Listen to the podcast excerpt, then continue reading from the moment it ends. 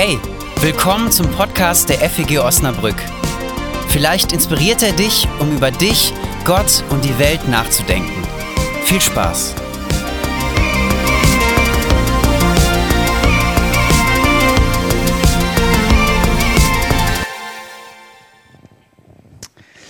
Einen schönen guten Tag, ich heiße Tom. Ihr habt schon gehört, ich bin Pastor dieser Gemeinde. Und ich habe am Anfang der Woche äh, Mia erzählt, was ich predigen möchte. Und ich habe ihr eine Sprachnachricht geschickt und habe gesagt, äh, Mia, ich predige über dich, ich predige über Maria und Martha. Ähm, und habe sie auch herausgefordert, weil ich gesagt habe, und vielleicht ist das tatsächlich ja eine Predigt, die dich herausfordert, weil manchmal im Leben die Herausforderung darin besteht, ähm, Maria zu sein. Ähm, und als, als Mia gerade... Äh, gepredigt hat, möchte ich sagen, habe ich gemerkt, wow, jetzt kommt noch eine Predigt. Ähm, und ich habe hinten gesessen und Teile meiner Predigt im Skript rausgestrichen, ähm, weil da schon einfach so viel Gutes dabei war. Und ich möchte mit euch trotzdem nochmal äh, einsteigen, aber es wird jetzt nicht ganz so lang wie am Schreibtisch geplant. Ich ärgere mich über diesen Text. Ich ärgere mich über Jesus. Was soll das? Da ist eine junge Frau, Gastgeberin, Martha, ihr Name Herrin. Sie kümmert sich, sie ist fleißig, sie will, dass alles schön ist. Sie hängt sich rein, sie gibt alles, sie investiert sich und sie möchte, dass das gesehen wird. Sie möchte, dass das wertgeschätzt wird. Ihre Schwester hängt darum. Sie macht nichts. Sie ruht lieber, ist die stille Zuhörerin, anstatt mit anzupacken. Biblische Geschichten laden uns dazu ein, uns mit den Personen zu identifizieren. Und ich identifiziere mich absolut mit Martha. Ich verstehe das. Ich verstehe, dass sie sich aufregt. Ich möchte doch das, was ich mache, dass das wertgeschätzt wird. Wertschätzung, das Wort kannten die damals noch nicht, aber vielleicht hätte man heute das mit Wertschätzung ausgedrückt. Ich möchte das, was ich tue, dass das gesehen wird, dass meine Mühe nicht umsonst ist. Und deswegen ärgert mich diese Geschichte. Ehrlich gesagt bin ich da nicht der Erste, den das so geht. Diese Geschichte hat schon viele Menschen vor mir geärgert. Und ich lade euch mal ein, den Versuch zu machen, äh, Martha und Maria zu googeln. Und ihr werdet sehr, sehr, sehr unterschiedliche Auslegungen über diesen Text finden. Es gibt sehr unterschiedliche Wege, mit diesem Ärger umzugehen, mit diesem Unverständnis über diese Geschichte. Sehr viele verschiedene Wege, das handhabbar zu machen, irgendwie zu erklären, warum handelt Jesus hier so, wie er handelt? Warum wertschätzt er die Arbeit von Martha nicht? Und da gibt es die einen Ausleger, die Jesus einfach ganz offen widersprechen. Die sagen, nein, Jesus, nicht Maria hat den guten Teil gewählt, sondern Martha hat es richtig gemacht. Jesus, du irrst dich. Oder Lukas, der das aufgeschrieben hat, er muss sich vertan haben. Vielleicht hat er schlicht die Namen vertauscht, was sehr unwahrscheinlich ist. Aber Martha ist die, auf die wir die Aufmerksamkeit lenken sollten. Sie steht für die selbstbewusste Frau. Sie weiß, was sie will. Sie steht für Emanzipation. Sie dient. Eigentlich hat doch Martha den besseren Teil gewählt. Jesus, du irrst dich. Andere Ausleger sind etwas vorsichtiger. Man soll das eine nicht gegen das andere ausspielen. Martha steht so für die tätige Nächstenliebe, für die Aktivität und Maria vielleicht für die geistliche Andacht, für das Besonnene, für das In sich gekehrte, für die Ausrichtung auf Jesus. Oder Maria steht für die Arbeit, Martha steht für die Arbeit, Maria steht für die Ruhe. Das wird dann oft gesagt, ähm, dass beides gleich wichtig ist. Und es werden dann heute so Begriffe bemüht wie Work-Life-Balance. Du darfst nicht nur Martha sein, du musst auch Maria sein. Wir alle müssen ein bisschen darauf achten, dass wir ein bisschen was von beidem sind. Also nichts mit Maria hat den guten Teil gewählt, sondern beide haben irgendwie den guten Teil. So. Und dann gibt es andere, die sagen, nein, das ist einfach Typsache. Also du bist entweder so ein Martertyp, du dienst gerne, du bist gerne aktiv, du hilfst gerne anderen. Vielleicht arbeitest du auch lieber sozusagen gerne im Hintergrund und willst, dass alles schön ist, gut schmeckt, gut aussieht, nicht so sehr die Aufmerksamkeit suchst. Und dann gibt es vielleicht die Maria-Typen, die wollen lieber so in der ersten Reihe sein, dabei aber ziemlich passiv bleiben, alles mitbekommen, nichts verpassen. Und die Herausforderung der Geschichte ist dann, dass du dir überlegen musst, bist du eher so der Martha-Typ oder bist du eher so die Maria-Typin? Und ehrlich gesagt, als ich mich am Montag auf diese Predigt vorbereitet habe, sind all diese unterschiedlichen Wege der Textauslegung durch meinen Kopf gegangen. Weil ich gedacht habe, ja, irgendwie muss es ja von beiden in unserem Leben was sein. Und irgendwie sagt Jesus ja sehr eindeutig, Martha, sie hat den besseren Teil gewählt. zu sagen, nee, ich bin eigentlich nicht einverstanden mit Jesus, eigentlich muss doch Martha hier die richtige sein, das finde ich, das ist, klingt plausibel. Und die Geschichte hilft mir vielleicht wahrzunehmen, ähm, hier anzuecken. Oder zu sagen, ich bin selbst sowohl Martha als auch Maria. Das steckt beides in mir.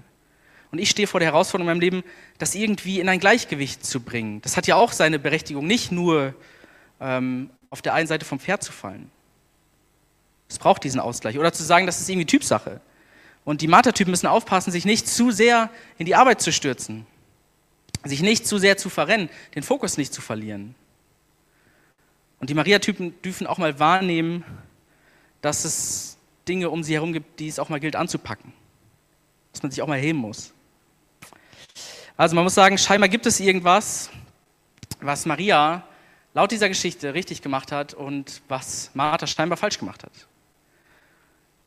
Wenn wir diese Geschichte an uns ranlassen, so wie sie erzählt ist, wird ja ziemlich deutlich, Martha hat irgendwas gecheckt Maria hat irgendwas nicht ganz gecheckt. Äh, Maria hat es, Entschuldigung Leute. Martha, ich lese es einfach so vor, wie sie steht. Martha hat irgendwas nicht ganz gecheckt, Maria schon. So, was könnte das sein? Wie wäre es, wenn es in dieser Geschichte gar nicht so sehr um diesen Gegensatz zwischen aktiv und passiv sein geht? Um den Gegensatz zwischen Aktion und Kontemplation, wenn man so will, zwischen Arbeit und Ruhe. Vielleicht geht es um einen anderen Gegensatz. Lass uns nochmal hinschauen, was die beiden eigentlich tun und was Jesus lobt und was er kritisiert. Was tut Maria? Sie setzt sich zu Jesu Füßen und hört zu, was er sagt. Wir erfahren sonst wenig von Maria. Sie taucht auch in einer ähnlichen Geschichte, auch noch im Johannesevangelium aus. Aber was wir erfahren ist, sie ruht sich aus. Sie legt sich hin, sie hört Jesus zu. Sie fokussiert sich, könnten wir vielleicht sagen. Sie richtet ihren Blick auf Jesus. Was davor und was danach passiert, erfahren wir nicht. Maria wird ja nicht den ganzen Tag, ihr ganzes Leben lang einfach nur zu Tisch liegen und Leuten zuhören. Das ist sehr, sehr unwahrscheinlich, dass es passiert. Aber die Episode erzählt, sie richtet sich auf Jesus aus. Und Martha, sie bedient Jesus und die Gäste. Sie dient ihnen. Und hier steht in unserem Text im Griechischen ein sehr wichtiges Wort, das uns heute auch noch bekannt ist, Diakonia die Diakonie, das Dienen. Das ist das, was Martha tut. Eine super wichtige Sache, die im Neuen Testament eine, eine immens große Rolle spielt. Die tätige Nächstenliebe, das Dienen an den anderen. Leben nicht nur für sich, sondern auch für andere. Sich selbst in den Dienst stellen. Ich finde es interessant, meine Schwiegereltern, wenn sie zur Arbeit gehen, sagen, ich gehe zum Dienst. Und irgendwie klingt das so richtig altbacken, das faszinierend, weil sie damit ausdrücken, ich tue etwas für andere. Es geht nicht nur um mich, um meinen Profit, sondern ich diene anderen Menschen in dem, was ich da tue. Nicht nur die eigenen Bedürfnisse sehen, sondern auch die der anderen wahrnehmen. Aber es gibt eben auch noch eine zweite Martha, nämlich sie beklagt sich. Sie beklagt sich über ihre Schwester. Und sie setzt eigentlich noch einen drauf. Sie beklagt sich und sagt Jesus dann auch noch, was er zu tun hat. Er sagt, mein lieber Freund, kannst du der dann nicht bitte mal sagen, dass sie mal ihren Arsch hochkriegen soll? Dass sie mal mit anpacken soll? Ich helfe hier, ich tue alles und sie hängt da voll rum. Kannst du ihr nicht mal sagen, was sie tun soll? Dass sie mir gefälligst helfen soll? Was macht Jesus? Jesus fährt Martha an, kann man sagen. Und in vielen Bibelübersetzungen wird es leider hier so ein bisschen unscharf. Ähm, Luther übersetzt zum Beispiel Martha, Martha, du hast viel Sorge und Mühe. Oder in der Basisbibel heißt es, Martha, Martha, du bist besorgt und machst dir so viele Gedanken. Und beides klingt ein bisschen so, als würde Jesus Martha dafür tadeln, dass sie dient. Also, dass das Dienen an sich schlecht wäre. Es klingt so, als würde Jesus Martha dafür tadeln, dass sie sich um das Essen kümmert. Dass sie dient, dass sie anderen hilft. Das war ja gute Sitte, das zu tun. Also wenn, gerade wenn ein Mann in der damaligen Kultur in ein Haus kam, und es ist super ungewöhnlich, ähm, übrigens, dass zwei Frauen alleine im Haus wohnen und äh, ein Mann einfach da alleine auftaucht, aber dann war es selbstverständlich, dass man das getan hat, dass man was auftischt, dass man den Kühlschrank aufmacht, den man noch nicht hatte und alles auspackt, was so da ist. Das War normal, das war gute Sitte. Aber wenn man die beiden Worte etwas genauer anschaut, dann bedeuten sie gar nicht sich Mühe geben oder für andere sorgen, sondern sie bedeuten sowas wie sich aufregen über etwas, sich beschweren über etwas. Also Jesus vergleicht nicht das Dienen der Martha mit dem Hören der Maria. Dann hätte er gesagt, Martha, Martha, du dienst zu viel. Komm mal runter. Es reicht. Dann hätte er vielleicht auch Diakonia verwendet. Aber das macht er nicht. Er vergleicht etwas anderes. Er vergleicht die Blickrichtungen der Schwestern. Worauf sie schauen, worauf sie ihr Augenmerk richten, in dem, was sie tun. Denn Lukas hätte die Geschichte auch so erzählen können, dass Maria einfach da liegt, ohne auf Jesus zu schauen. Also man kann ja auch liegen mit großem Desinteresse. Macht sie nicht. Maria schaut auf Jesus, sie fokussiert sich auf Jesus und hört, was er sagt.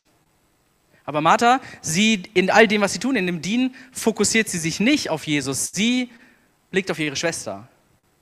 Sie richtet sich auf das, was die andere tut oder vermeintlich tun sollte, was sie nicht tut. Und statt auf Jesus zu hören in ihrem Dienen, sagt sie Jesus, was er tun soll und was er ihr sagen soll, was er Maria sagen soll. Martha möchte nämlich, dass Maria genau dasselbe tut wie sie. Wie wäre es, wenn es in dieser Geschichte gar nicht um den Gegensatz zwischen tun und nichtstun geht, sondern um die Frage, ob in all dem, was wir tun, in dem Ausruhen, in dem Dienen, uns auf Jesus fokussieren, unseren Blick auf Jesus nicht aus den Augen verlieren. Oder ob wir mit störrischem Blick uns mit anderen vergleichen. Das passiert dann nämlich. Ob wir dabei griesgrämig und missmutig werden, wenn wir uns umschauen. Weil andere vielleicht scheinbar nicht das leisten, was wir leisten. Was wir uns doch so wünschen würden. Und ich glaube, hier geht es nicht umsonst um eine Geschwistergeschichte. Wir hatten vor zwei Wochen schon mal eine Geschwistergeschichte. Damals waren es zwei Männer, Kain und Abel. Auch jetzt werden von Geschwistern erzählt. Es kann auch sein, dass dieser Konflikt oft bei Geschwistern auftaucht. Ich kenne das aus meiner Familie. Richten wir unsere Augen auf das, was der oder die andere hat, tut, leistet? Oder können wir mit uns selbst zufrieden sein, mit dem, was wir machen und unseren Blick auf Jesus richten? Mia hat von dem unscharfen Fokus gesprochen.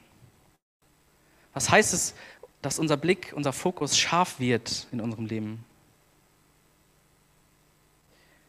Und meine Vermutung ist, dass heute manchmal die Herausforderung auch darin besteht, dass nicht so sehr der Blick zu den anderen geht, sondern dieser innere Blick zu mir rein, was ich alles tun muss, was ich alles leisten muss, was, welchen Erwartungen, welchen Ansprüchen ich allen genügen muss. Ich glaube, diese Geschichte wäre missverstanden, wenn man aus ihr schließt, dass das Dienen an sich verkehrt wäre. Das wäre schief. Das steht auch für Jesus nicht in Frage. Unmittelbar vor dieser Geschichte erzählt er die Geschichte vom barmherzigen Samariter, wo es um genau das Gegenteil geht, dass die Menschen, die in Not sind, unsere Hilfe brauchen, egal wo sie herkommen, egal was sie ausmacht.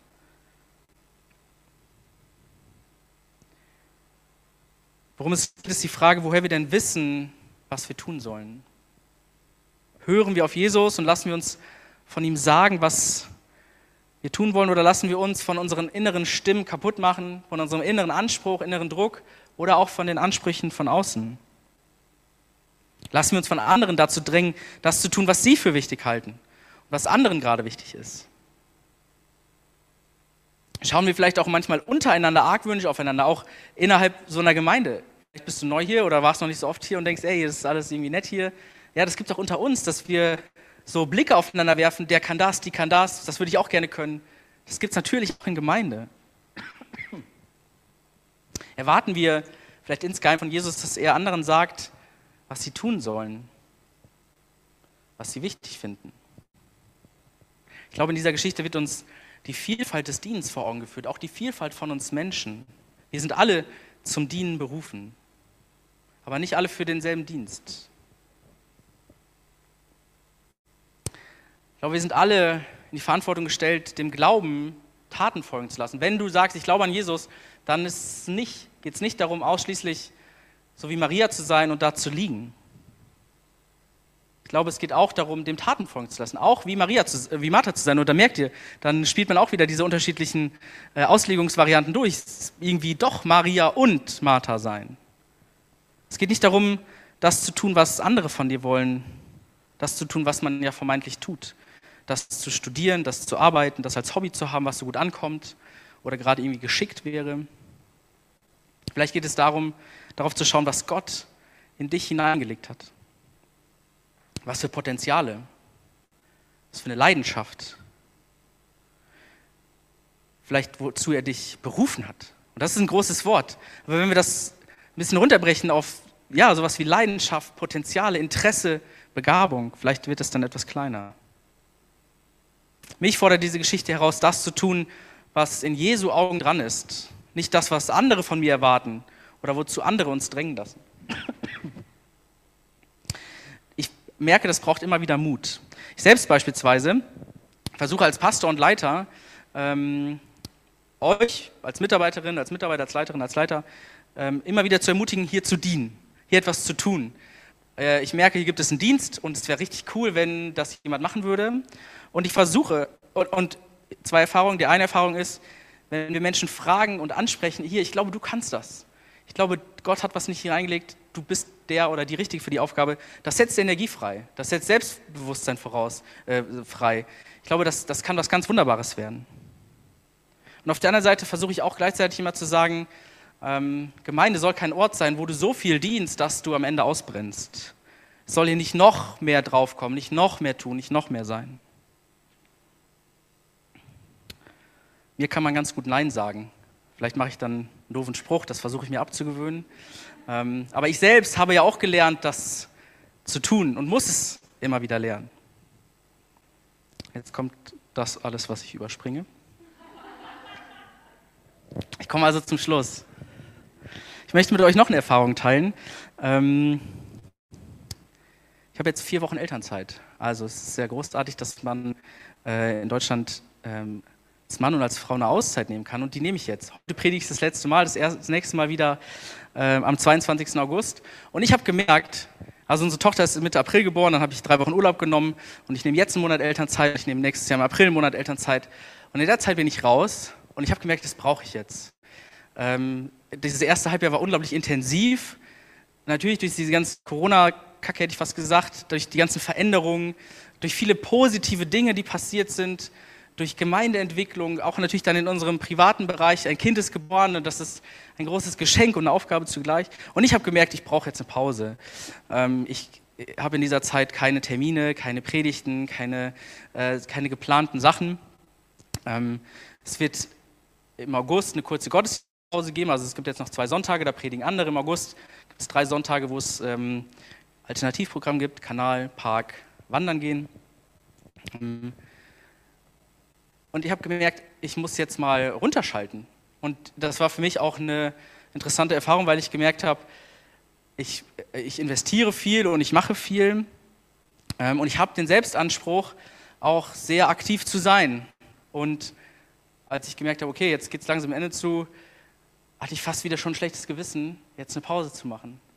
Also über das, was ich heute gepredigt habe, bin ich das schlechteste Beispiel der Welt.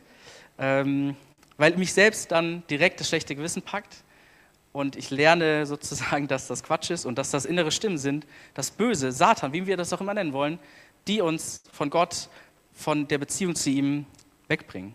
Ich habe Bock auf eine Pause, ich habe Bock, Maria zu sein und dann wieder mit voller Leidenschaft und Energie zu dienen. Amen. Ich bin gleich nicht direkt weg, aber ich bin schnell weg, Leute.